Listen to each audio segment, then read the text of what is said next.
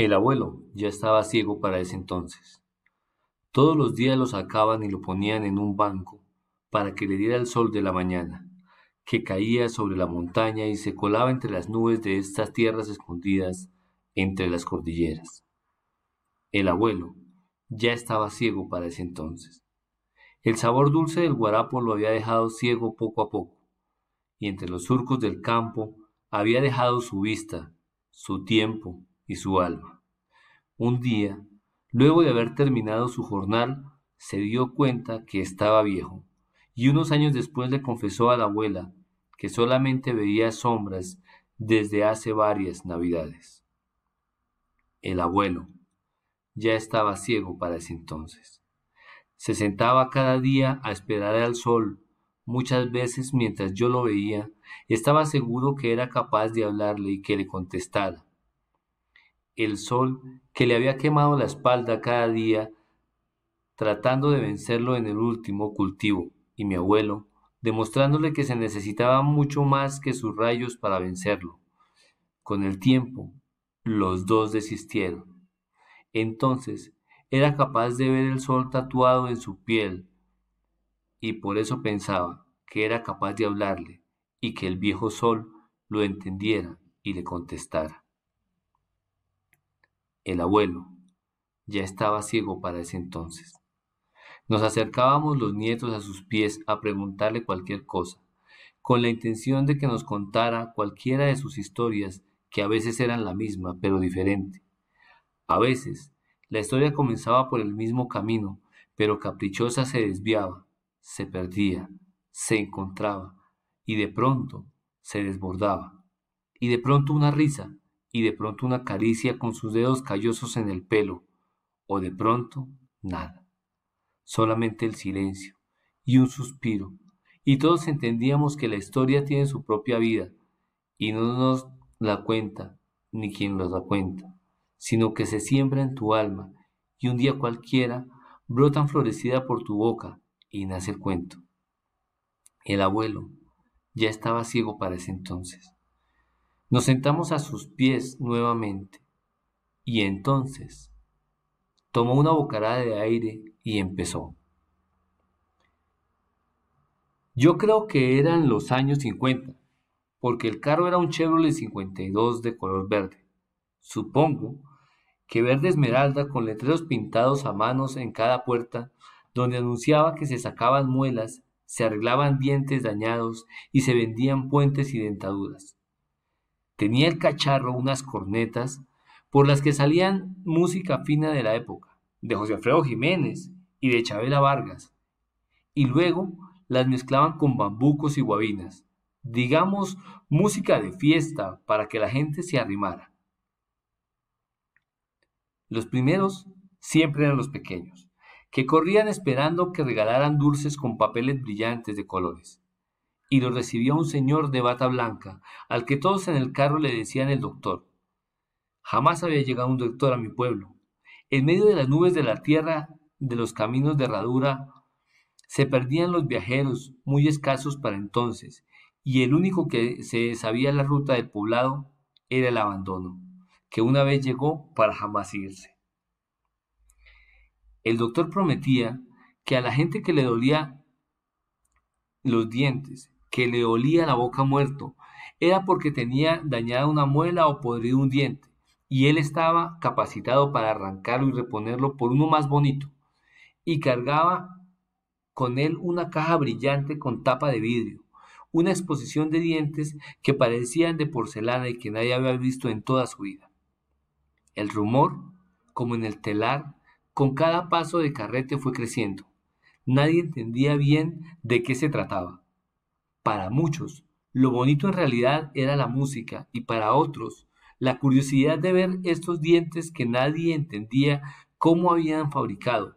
Los más importantes del pueblo decían que eran hechos de tagua y otros que fundidos de porcelana. El doctor gritaba por las cornetas que solamente iba a estar una semana. Tiempo suficiente para que todos se acercaran a un salón comunal que había acondicionado de consultorio y que solamente tocaba llevar dos pesos para pagar la consulta y librarse de los dolores de sus dientes. Ese fue el segundo escándalo. Dos pesos era muchísimo dinero. De lejos, era más de lo que se pagaba por una gallina, y para algunos significaba el trabajo de una semana, y el jornal estaba a medio peso. Por esos tiempos, así que el martes nadie arrimaba al salón comunal, pero todos sabían de la llegada del doctor, y por eso los que habían salido del pueblo a sitios importantes como la capital le llamaban el sacamuelas. El miércoles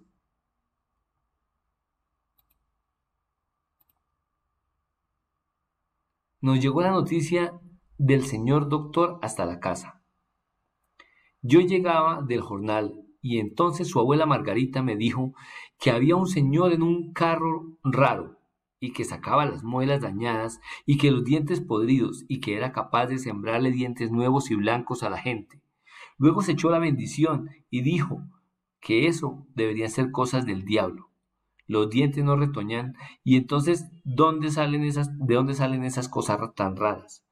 Yo me agaché sobre el plato de sopa que tenía junto al fogón y le dije a Margarita mientras sorbía una cucharada. Pues a mí me duele un diente. No tuvo que decirme nada. Solamente se encogió de hombros, me sirvió un sudado de rubas con nabos y me botó el plato, y salió del patio con los ojos escurriendo en llanto, con un lamento entre susurros y queja. Lo que pasa es que a usted a mí nunca me respeta. Yo me agaché sobre el guiso y entendí que había algo con ese doctor que generaba desconfianza y entre las gentes, pero la promesa de aliviar el dolor para un pueblo que entiende el sufrimiento como parte de su propia identidad era un desafío contra sus creencias. A los chinos cuando chicos les dolía la barriga. Se les daba un agua de hierbas y se les decía, no chillen, que usted no tiene dolor. ¿Dolor, dolor? Dolor es de nuestro Señor Jesucristo y no lloró. Y con eso se clausuraba la conversación. Y entonces ya nadie se quejaba. Sabía que lo más seguro es que su dolor fuera de peor calidad, inferior y posiblemente una vergüenza para los dolores que tenían los demás. El jueves, la abuela Margarita bajó al pueblo a misa y regresó feliz porque el padre había regañado en el sermón a los que habían pensado en ir donde el sacamuelas, que seguramente era un liberal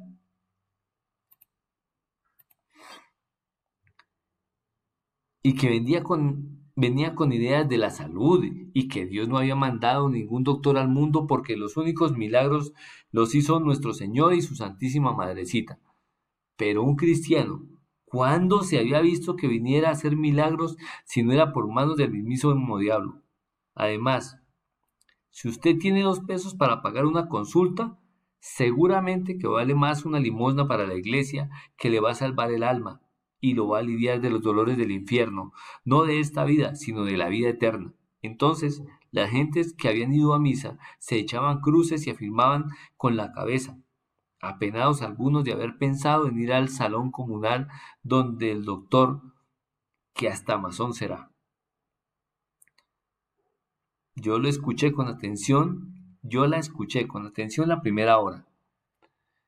De estar con el cuento del sermón y del cura, pero la segunda hora ya repetía las mismas palabras, y a la hora de irnos a dormir yo le dije, pues yo solo pienso que sería bueno que no me doliera más el diente. Entonces se levantó con su nueva cobija y se fue a dormir donde su tía Silvia en la otra pieza. El sábado era el último día, antes del mercado del domingo.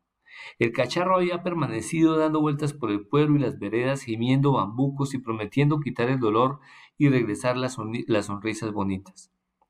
La gente no tenía nada más que decir que el doctor había matado a una en la ciudad a una señora embarazada, que le había sacado una muela y se le había venido el criaturo, que a otro señor le había sacado una muela y le había dado cáncer en la próstata, que a otro le habían dado convulsiones por la anestesia, y que otro se le había torcido la cara porque le había cortado un nervio.